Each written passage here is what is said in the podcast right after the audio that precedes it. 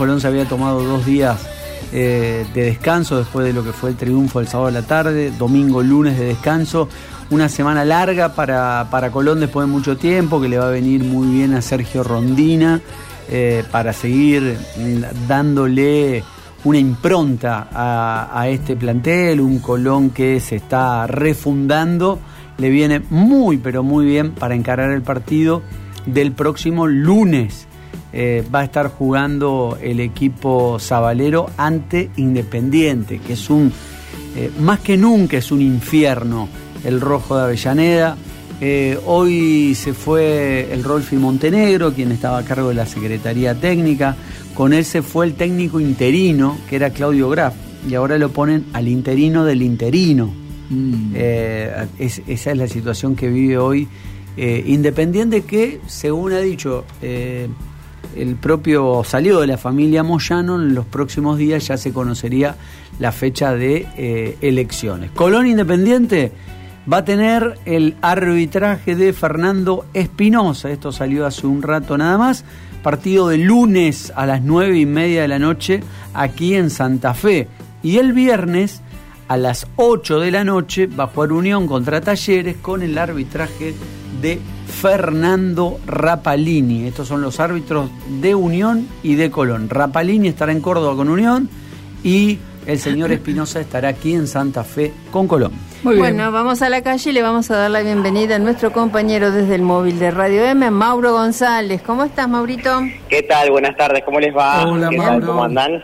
Muy bien, muy bien. Muy bien. Sí. Bueno, muy lindo el día eh, para seguir disfrutando sí, con algo de nubosidad, pero con algo de viento también. eh, Eso también lo hace que sea mucho más agradable, por lo menos la tarde que tenemos aquí en la ciudad de Santa Fe. Así que después sigan disfrutando de esta jornada. 32 en la capital. grados, Mauro. 32 grados, ¿a vos te parece? Verano, verano. Total, claro. Verano en julio. eh, Verano en julio. del este 18 kilómetros por hora. Sí, sí, sí, sí, ha cambiado rotundamente, así que bueno, de chomba andamos aquí en la ciudad de Santa Fe a esta hora de la tarde, así que bueno, eh, disfrutando de este veranito que nos está ofreciendo el invierno en Santa Fe. ¿Llegás para ir a la playa después de la tardecita? Y podría ser, podría ser, ¿por qué no? Bueno. Más de uno debe estar haciéndolo. Sí, hoy cuando venía, no te digo que lo vi en la playa, pero vi gente sin remera caminando cerca de la costanera. Y es Sí, que es sí. lógico, pues si estás haciendo 30 actividad grados, enseguida te asás. lógico. Sí, sí, sí. 30 grados, sí, ya está. Mm. Totalmente verano, eh, para Sí. muchos, así que eh, el sol no pega tanto, así que bueno, eh, lo pueden estar disfrutando. Así que sí, sí, sí, sí, sí, me imagino que ya muchos lo deben estar haciendo, así que bueno, también la recomendación es que ustedes también lo disfruten eh, a este a este día veranito, eh, a este veranito que tenemos. Bueno, contarles, eh, en este caso tiene que ver con una situación que sucedió ayer por la noche en la terminal de ómnibus, a muy pocos metros donde está la radio. ¿Qué es lo que, su- lo que sucedió? Lamentablemente un nuevo hecho que pasa allí con personas que están como trapitos, ¿eh? trapitos o bien aquellos que cuidan los, los coches, eh, que eh, abren las puertas de los taxis, ¿no? Eh, lamentablemente esto vuelve a suceder. Y eh, aquí lamentablemente tuvo que atravesar por una situación bastante compleja Claudio, taxista, eh, que llegó al lugar y cuando se, se encontró con estos terminó pasando esta, esta situación. Así que es por eso que bueno, una situación compleja que se dio allí en la terminal de ómnibus. Vamos, si te parece, vamos a escuchar eh, a Claudio, el taxista, que, que nos comentaba esta situación difícil que le tocó atravesar. Dale. Siempre pasa esto, hace años que pasa, no hay soluciones. eh, normalmente nosotros o las personas le echan la culpa a la policía, la policía hace su trabajo, va, los lleva, los larga, el fiscal no hace absolutamente nada porque no investiga, los terminan largando. eh, van a la, de las 2, la 1 de la mañana a las 5 de la mañana, es increíble, de día tenés policía, de noche no, pero la policía puede llevarlos, pero si el fiscal no hace su investigación no pasa nada. El problema es para los pasajeros, que lamentablemente gente que viene de viaje de otros lugares se encuentra con, con el temor de que si los van a robar, no los van a robar.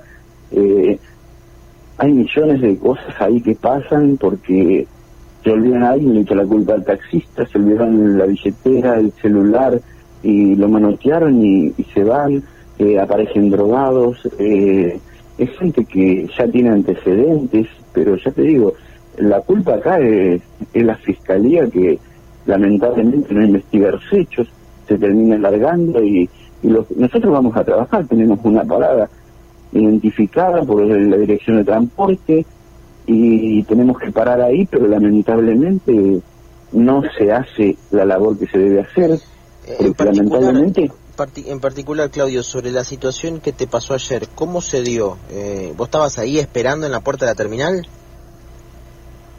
Mira, yo actualmente eh, dejo pasaje ahí. Hay dos autos, hay un montón de gente. Suben los dos adelante, entonces me quedo para levantar otro pasajero porque es mi trabajo.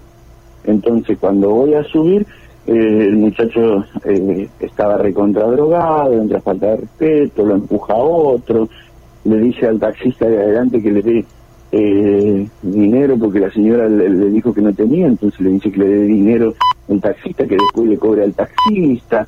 O sea, es una intimidación, es una falta de respeto y es un abuso.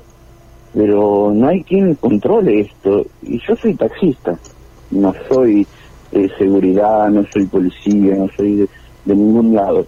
Pero en un momento, llega un momento que ellos, el muchacho se acerca, yo me bajo a ayudarle a cargar las valijas al hombre de adelante, que es un hombre muy, muy mayor, y se acerca a mi auto, yo tengo la ventanilla abierta, y, y, y, es como que me quería robar el celular, lo hablo, y me dice, eh, yo soy fulano de tal, yo soy acá de la y, y te, te faltan el respeto, y es como que ellos te quieren que vos tengas miedo, y a la, a la mayoría de la gente, sean pasajeros o personas grandes, le imponen que vos tengas temor y así hacen su dinero y se drogan ahí, están tomando ahí y lamentablemente eh, la gente vive con temor que no debería ser porque es un lugar público donde descienden personas, donde nosotros trabajamos y donde deberíamos tener una seguridad que nos avale y avale al pasajero que viene. O sea, porque yo voy a trabajar, no tengo que andar peleando. Ahora, si yo no me defiendo, ellos andan con chusa, nosotros los vemos, se sabe todo, la policía los lleva, no tengo nada en contra de la policía. Pero después lo terminan largando, o sea, y nadie hace absolutamente nada y las personas viven con miedo y los que conocemos todo ahí viven con temor. O sea, y si nosotros vamos a hacer una denuncia, en la semana esto ya pasó tres veces eh, la vez pasada le pegaron a un compañero y hace un, tiempo.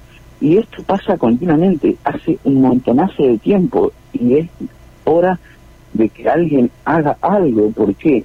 Porque yo voy a trabajar, no tengo que andar peleando, no tengo que andarme defendiendo para que no me metan una puñalada, simplemente es hora de que esto se solucione, pero si no hay soluciones, y por eso les doy las gracias a ustedes por haberme llamado, porque una vez que se haga público, esto puede tener una solución para las personas que vienen de viaje y para nosotros, que somos unos trabajadores del volante, que no salimos a buscar problemas. Simplemente queremos regresar a nuestra casa con nuestra vida, nuestra integridad y con nuestro dinero para poder subsistir. Bueno, hasta allí lo escuchábamos, eh, el crudo relato ¿no? de, Claudio, eh, este taxista que contaba cómo